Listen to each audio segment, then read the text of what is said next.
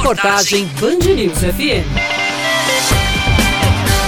Antônio de Oliveira tem uma pequena propriedade no sítio Covão, na zona rural de Lagoa Seca. Ele produz feijão, cebolinha e principalmente couve, produto que é vendido para comerciantes da capital João Pessoa. Só que todos os anos ele reserva parte da propriedade para a produção de acélsias, flores que são vendidas para o dia de finados. O plantio é uma verdadeira tradição da família e acontece há três décadas vem passando de geração para geração